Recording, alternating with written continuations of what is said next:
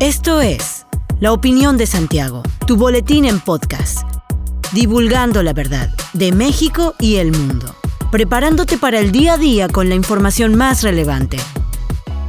Comenzamos.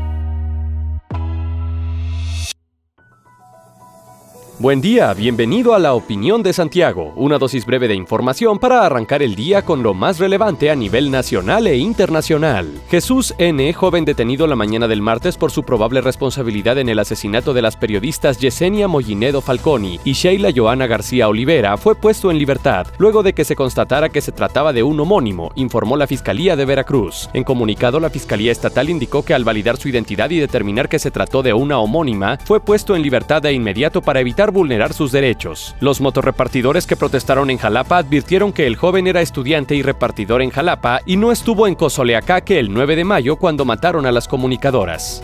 El gobierno de Joe Biden autorizará a la compañía petrolera estadounidense Chevron iniciar negociaciones con la estatal venezolana PDVSA, informó en una llamada con periodistas un alto funcionario de Estados Unidos que pidió el anonimato. Las sanciones fueron impuestas por el gobierno de Donald Trump a partir de 2017 e incluyeron la prohibición de comercializar bonos del Tesoro venezolano en mercados financieros estadounidenses o hacer negocios con PDVSA. También apuntaron contra funcionarios venezolanos a quienes les congelaron los activos en Estados Unidos. Chevron es la única petrolera de Estados Unidos que mantiene presencia en Venezuela, país con las mayores reservas de crudo del mundo. El petróleo ha subido en todo el mundo en los últimos meses tras la invasión de Rusia a Ucrania. El gobierno estadounidense inició semanas más tarde un diálogo con el gobierno de Nicolás Maduro en Caracas y según dejó entrever el mandatario el problema del alza de precios del petróleo en el contexto del conflicto en Ucrania y el veto a la producción rusa de crudo estuvo entonces sobre la mesa. El gobernador de Querétaro, Mauricio Curi González, tomó protesta al Consejo Directivo de la Cámara Nacional de Comercio, Servicios y Turismo de Querétaro 2022-2023, presidido por Fabián Camacho Arredondo, y donde reiteró el apoyo de su administración al comercio. En este marco recordó los siete grandes retos de su gobierno. El primero es la seguridad, en el cual se invierten 4 mil millones de pesos para blindar Querétaro, y reveló que la próxima semana vendrá al Estado el secretario de Gobernación para encabezar una reunión de seguridad y trabajar de manera conjunta. También precisó que otros son la reactivación económica, la energía eléctrica, el agua, la mejora regulatoria, la movilidad y la salud.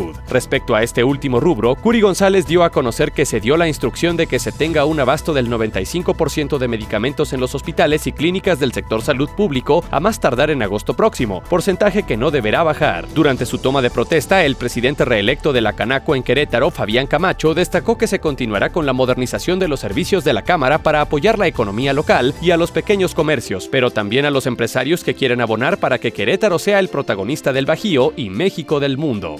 Bernabé Bautista García, abogado militante del Partido de Movimiento de Regeneración Nacional, señaló que las iniciativas propuestas por los grupos parlamentarios de Acción Nacional y Querétaro Independiente, así como la del Partido Revolucionario Institucional, tiene como objetivo la privatización de todo el sistema hidráulico a largo plazo, dado que los artículos dispuestos contemplan contratos de hasta por 20 años con vistas para renovarse por el mismo periodo. El abogado, en compañía de un grupo de ciudadanos, manifestaron su inconformidad con las leyes y apuntaron que desde la Comisión de Desarrollo Urbano, Obras Públicas y Comunicaciones, se reconoció que el fin de estos proyectos de ley es gestionar las concesiones tanto de distribución como de infraestructura. Desde los foros y mesas de trabajo se denunció que un tercio de los artículos de las iniciativas se centran en las concesiones, inconformidad a la que se sumó Bernabé Bautista, quien hizo especial énfasis al artículo 23 en su fracción 20, otorgar concesiones para prestación, total o parcial de los servicios, así como celebrar los convenios y contratos relacionados con el cumplimiento de sus atribuciones. En ese sentido, también hicieron referencia a las incongruencias que se han destapado desde la presentación de las iniciativas, en las que se establecía que los dictámenes no tenían carácter privatizador, hasta la celebración del foro ciudadano en el Congreso local.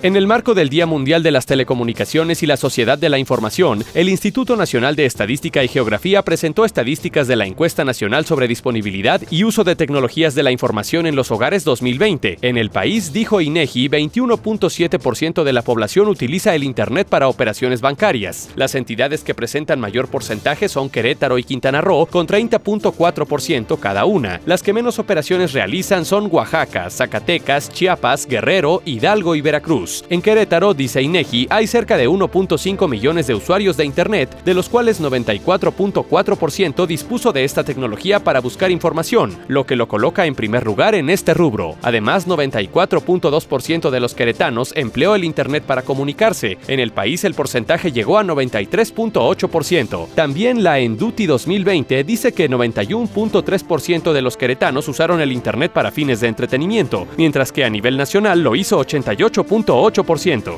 Hasta aquí la información de hoy. Regresa mañana para otra pequeña dosis con las noticias más importantes. Mantente bien informado con la opinión de Santiago. Encuéntranos en Facebook, Instagram y TikTok como arroba la opinión de Santiago. Hasta la próxima. La opinión de Santiago. Comprometidos con la verdad.